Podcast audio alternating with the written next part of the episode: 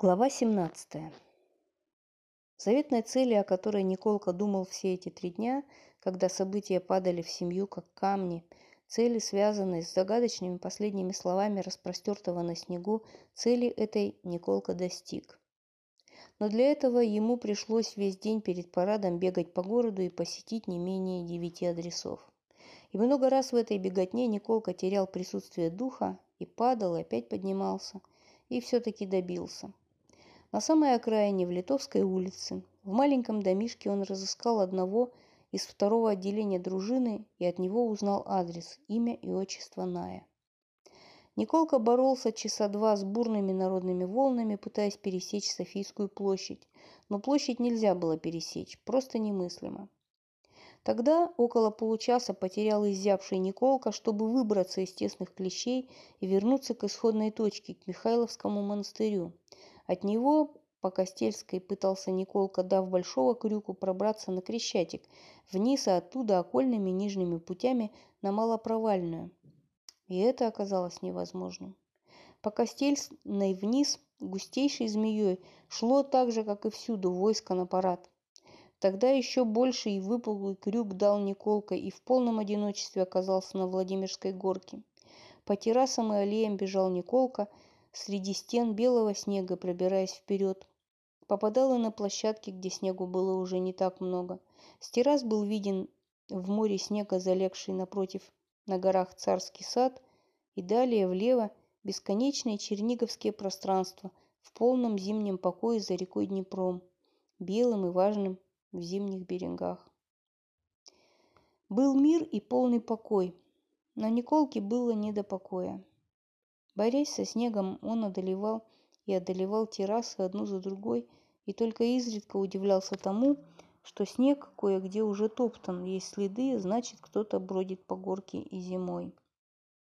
По аллее спустился, наконец, Николка, облегченно вздохнул, увидел, что войска на Крещатике нет, и стремился, устремился к заветному искомому месту. Малопровальная, 21. Таков был Николкой добытый адрес, и этот незаписанный адрес крепко врезан в Николкином мозгу. Николка волновался и робел. Кого же и как спросить получше? Ничего не известно. Позвонил у двери флигеля, приютившегося в первом ярусе сада. Долго не откликались, но, наконец, зашлепали шаги, дверь приоткрылась немного под цепочкой. Выглянуло женское лицо в пенсне и сурово спросила из тьмы передней. «Вам что надо?» «Позвольте узнать, здесь живут Найтурс?» Женское лицо стало совсем неприветливым, хмурым, стекла блеснули. «Никаких Турс тут нету», — сказала женщина низким голосом. Николка покраснел, смутился, опечалился. «Это квартира пять?» «Ну да», — неохотно и подозрительно ответила женщина. Да вы скажите вам что? Мне сообщили, что Турс здесь живут. Лицо выглянуло больше и пытливо шмыгнуло по садику глазом, стараясь узнать, есть ли кто-нибудь за Николкой. Николка разглядел тут полный двойной подбородок дамы. «Да вам что? Вы скажите мне». Николка вздохнул и, оглянувшись, сказал, «Я насчет Феликс Феликсовича. У меня сведения». Лицо резко изменилось. Женщина моргнула и спросила. «Вы кто?» «Студент». «Подождите здесь». Захлопнулась дверь, и шаги стихли. Через полминуты за дверью застучали каблуки, дверь открылась и совсем впустила Николку. Свет проникал в переднюю из гостиной, и Николка разглядел край пушистого мягкого кресла, а потом и даму в пенсне. Николка снял фуражку – и тотчас перед ним очутилась сухонькая другая невысокая дама со следами увядшей красоты на лице. По каким-то незначительным и неопределенным чертам, не то на висках, не то по цвету волос, Николка сообразил, что это мать Ная, и ужаснулся, как же он сообщит. Дама на него устремила упрямый блестящий взор, и Николка пуще потерялся. Сбоку еще очутился кто-то, кажется, молодая и тоже очень похожая. Но говорите же, ну, упрямо сказала мать. Николка смял фуражку, взвел на даму глазами и вымолвил. Я, я... Сухонькая дама, мать, метнула в Николку взор черный и, как показалось ему, ненавистный, и вдруг крикнула звонко так, что отозвалось сзади Николки в стекле двери. «Феликс убит!» Она сжала кулаки, взмахнула ими перед лицом Николки и закричала «Убили! Ирина, слышишь? Феликса убили!» У Николки в глазах помутилось от страха, и он отчаянно подумал, я ж ничего не сказал, боже мой. Толстая в пенсне мгновенно захлопнула за Николкой дверь, потом быстро-быстро подбежала к сухонькой даме, обхватила ее плечи и торопливо зашептала.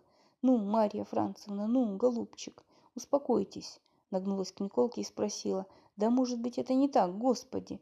Вы же скажите, ну неужели?» Николка ничего на это не мог сказать, он только отчаянно глянул вперед и опять увидал край кресла. «Тише, Марья Францевна, тише, голубчик, ради бога, услышит. Воля Божья!» — лепетала толстая. Мать Найтурса валилась навзничь и кричала «Четыре года! Четыре года! Я жду! Я все жду! Жду!» Тут молодая из-за плеча Николки бросилась к матери, подхватила ее.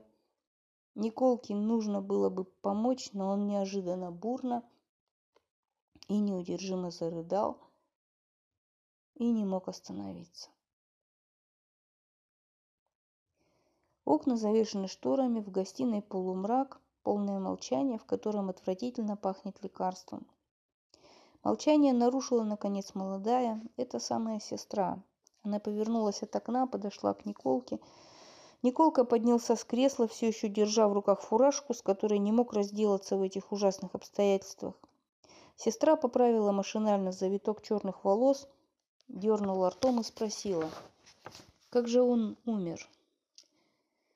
«Он умер», — ответил Николка самым своим лучшим голосом. «Он умер, знаете ли, как герой, настоящий герой.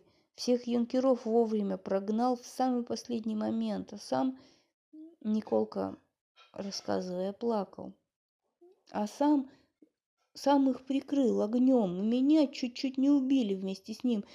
Мы попали под пулеметный огонь. Николка и плакал, и рассказывал. В одно время мы, мы, мы только двое остались. Он меня гнал и ругал, и стрелял из пулемета со всех сторон наехала конница, потому что нас посадили в западню, положительно со всех сторон. А вдруг его только ранили?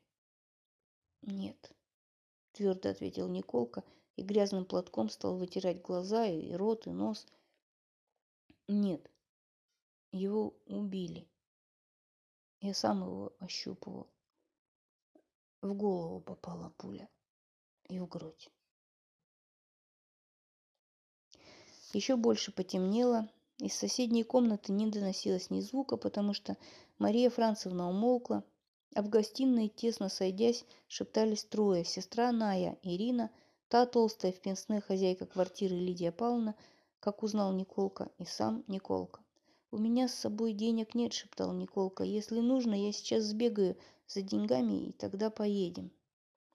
«Я денег дам сейчас», — гудела Лидия Павловна. Деньги-то это пустяки, только вы, ради бога, добейтесь там. Ирина, ей ни слова не говори, где и что. Я прямо и не знаю, что делать. Я с ним поеду, шептала Ирина. Мы добьемся. Вы скажите, что он лежит в казармах и что нужно разрешение, чтоб его видеть. Ну-ну, это хорошо, хорошо. Толстая сейчас же засеменила в соседнюю комнату, и оттуда послышался ее голос, шепчущий, убеждающий. Мария Францевна, ну лежите ради Христа, они сейчас поедут и все узнают. Этот юнкер сообщил, что он в казармах лежит. На нарах?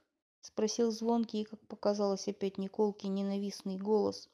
Что вы, Мария Францевна, в часовне, в часовне. Может, лежит на перекрестке. Собаки его грызут. Ах, Мария Францевна, ну что вы говорите? Лежите спокойно, умоляю вас. Мама стала совсем ненормальной за эти три дня, зашептала сестра Ная и опять отбросила непокорную прядь волос, посмотрела далеко куда-то за Николку. А, впрочем, теперь все вздор.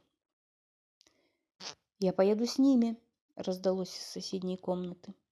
Сестра Моментально встрепенулась, побежала. «Мама, мама, ты не поедешь, ты не поедешь.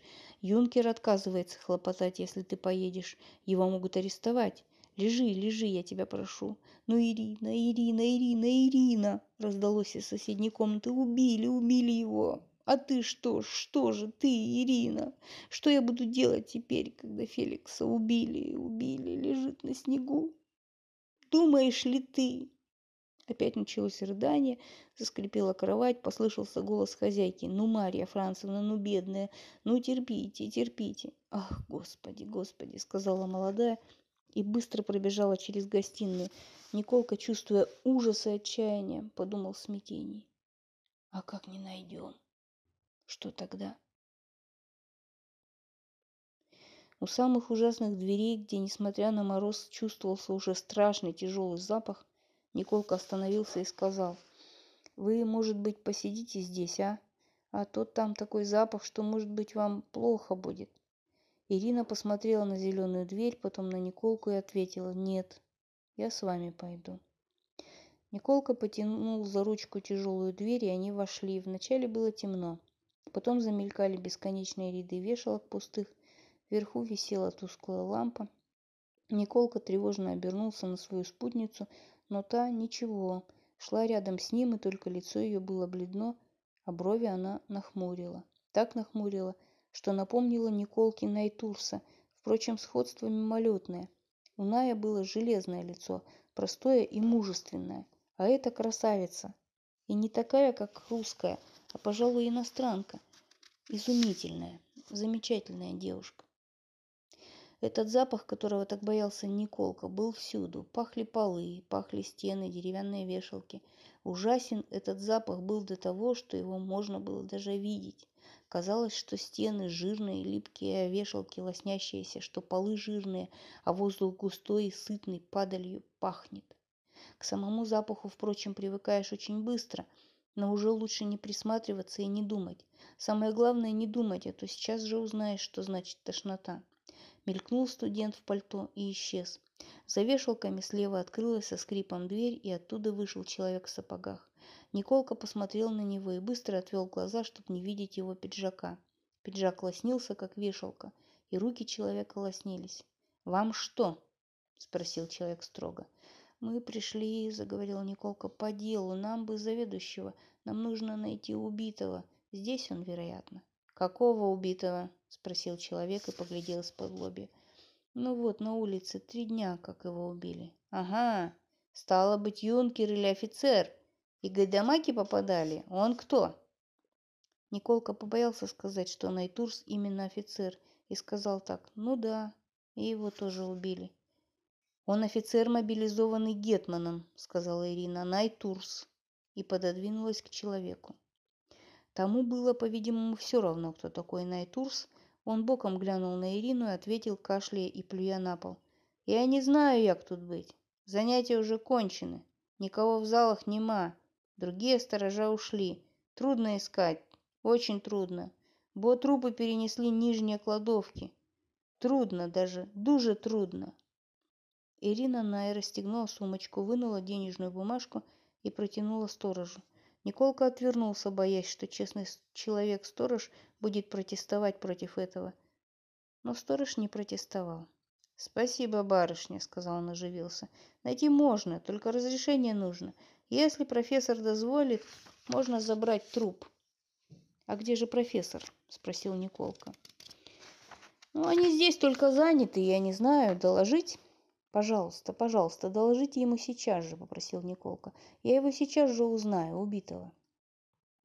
«Доложить можно», – сказал сторож и повел их. Они поднялись по ступенькам в коридор, где запах стал еще страшнее. Потом по коридору, потом влево, и запах ослабел, посветлело, потому что коридор был под стеклянной крышей. Здесь и справа, и слева двери были белые. У одной из них сторож остановился, постучал, потом снял шапку, вошел. В коридоре было тихо, и через крышу сеялся свет.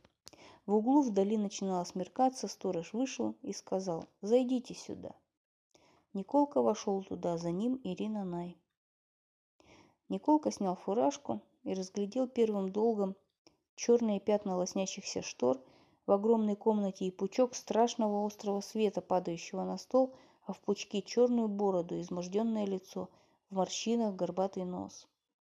Потом подавленный оглянулся по стенам. В полутьме поблескивали бесконечные шкафы, в них мерещились какие-то уроды, темные, желтые, как страшные китайские фигуры. Еще вдали увидал высокого человека в жреческом кожаном фартуке и черных перчатках. Тот склонился над длинным столом, на котором стояли, как пушки, светлее зеркалами и золотом, в свете спущенной лампочки под зеленым тюльпаном микроскопы. «Что вам?» – спросил профессор. Николка по изможденному лицу и этой бороде узнал, что он именно профессор, а тот жрец поменьше, какой-то помощник. Николка кашлянул, все глядя на острый пучок, который выходил из лампы, странно изогнутый, блестящий, на другие вещи, на желтые пальцы от табаку, на ужасно отвратительный предмет, лежащий перед профессором, человеческую шею и подбородок, состоящий из жил и ниток, утыканных, увешанных десятками блестящих крючков и ножниц. «Вы родственники?» – спросил профессор. У него был глухой голос, соответствующий изможденному лицу и этой бороде. Он поднял голову и прищурился на Ирину на ее меховую шубку и ботики. «Я его сестра», — сказала она, стараясь не смотреть на то, что лежало перед профессором. «Вот видите, Сергей Николаевич, как с этим трудно. Уж не первый случай, да может, он еще и не у нас. В чернорабочую ведь возили трупы». «Возможно», — отозвался тот высокий и бросил какой-то инструмент в сторону. «Федор!» — крикнул профессор. «Нет, вы туда, туда вам нельзя, я сам», — робко молвил Николка. «Сомлеете, барышня», — подтвердил сторож. «Здесь», — добавил он, — «можно подождать». Николка отвел его в сторону, дал ему еще две бумажки и попросил его посадить барышню на чистый табурет. Сторож, пыхтя горящей махоркой, вынес табурет откуда-то, где стояла зеленая лампа и скелеты. «Вы не медик, панычу?» Медики те привыкают сразу. И, открыв большую дверь, щелкнул выключателем. Шар загорелся вверху под стеклянным потолком. Из комнаты шел тяжелый запах. Цинковые столы белели рядами. Они были пусты, и где-то со стуком падала вода в раковину. Под ногами гулко звенел каменный пол. Николка, страдая от запаха, оставшегося здесь должно быть навеки, шел, стараясь не думать. Они со сторожем вышли через противоположные двери – в совсем темный коридор, где сторож зажег маленькую лампу, затем прошли немного дальше. Сторож отодвинул тяжелый засов, открыл чугунную дверь и опять щелкнул. Холодом обдала Николку. Громадные цилиндры стояли в углах черного помещения и доверху, так что выпиралы из них были полны кусками и обрезками человеческого мяса, лоскутами кожи, пальцами, кусками раздробленных костей. Николка отвернулся, глотая слюну, а сторож сказал ему, Понюхайте, панычу. Николка закрыл глаза, жадно втянул в нос нестерпимую резь, запах нашатыря из склянки. Как в полусне, Николка, сощурив глаз, видел вспыхнувший огонек в трубке Федора и слышал сладостный дух горящей махорки. Федор возился долго с замком у сетки лифта, открыл его, и они с Николкой стали на платформу. Федор дернул ручку, Платформа пошла вниз, скрипя. Снизу тянуло ледяным холодом. Платформа стала. Вошли в огромную кладовую. Николка мутно видел то, чего он никогда не видел. Как дрова в штабелях, одни на других, лежали голые, источающие несносный, душащий человека, несмотря на нашатырь, смрад, человеческие тела. Ноги, закоченевшие или расслабленные, торчали ступнями. Женские головы лежали со взбившимися и разметанными волосами, а груди их были мятыми, жеванными в синяках. «Ну, теперь будем ворочать их, а вы глядите», — сказал сторож, наклоняясь. Он ухватил за ногу труп женщины, и она, скользкая, со стуком сползла, как по маслу на пол. Николке она показалась страшно красивой, как ведьма, и липкой. Глаза ее были раскрыты и глядели прямо на Федора. Николка с трудом отвел глаза от шрама, опоясывающего ее как красной лентой, и глядел в сторону. Его мутило. Голова кружилась при мысли, что нужно будет разворачивать всю эту многослитную груду слипшихся тел. «Не надо, стойте!» слабо сказал он Федору и сунул склянку в карман. Вот он, нашел. Он сверху, вон, вон. Федор тотчас сдвинулся, балансируя, чтобы не поскользнуться на полу, ухватил Найтурса за голову и сильно дернул. На животе у Ная ничком лежала плоская широкобедрая женщина, в волосах у нее тускло, как обломок стекла, светился в затылке дешевенький забытый гребень. Федор ловко попутно выдернул его, бросил в карман фартука и перехватил Ная подмышки. Голова того вылезла со штабеля, размоталась, свисла, и острый небритый подбородок задрался кверху, одна рука соскользнула. Федор не швырнул Ная, как швырнул женщину, а бережно под мышки, сгибая уже расслабленное тело, повернул его так, что ноги Ная загребли по полу к Николке лицом и сказал, «Вы смотрите, он...» чтоб не было ошибки. Николка глянул Наю прямо в глаза, открытые стеклянные глаза Ная отозвались бессмысленно. Левая щека у него была тронута чуть заметной зеленью, а по груди, животу расплелись и застыли темные широкие пятна, вероятно, крови. «Он», — сказал Николка. Федор также под мышки втащил Ная на платформу лифта, опустил его к ногам Николки, Мертвый раскинул руки, опять задрал подбородок. Федор взошел сам, тронул ручку, и платформа ушла вверх. В ту же ночь в часовне все было сделано так, как Николка хотел. И совесть его была совершенно спокойна, но печальна и строга. При анатомическом театре в часовне голой и мрачной посветлело, гроб какого-то неизвестного в углу закрыли крышкой, и тяжелый, неприятный и страшный чужой покойник сосед не смущал покоя Ная. Сам Най значительно стал радостнее и повеселел в гробу. Най, обмытый сторожами, довольными и словоохотливыми, Най чистый, во френче без погон, Най свинцом на лбу под тремя огнями и, главное, Най с аршином пестрой георгиевской ленты, собственноручной Николкой, уложенной под рубаху на холодную его вязкую грудь. Старуха-мать от трех огней повернула к Николке трясущую голову и сказала ему, «Сын мой, ну, Спасибо тебе. И от этого Николка опять заплакал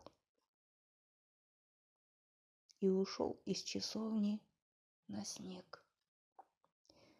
Кругом над двором анатомического театра была ночь, снег и звезды крестами и белый Млечный Путь.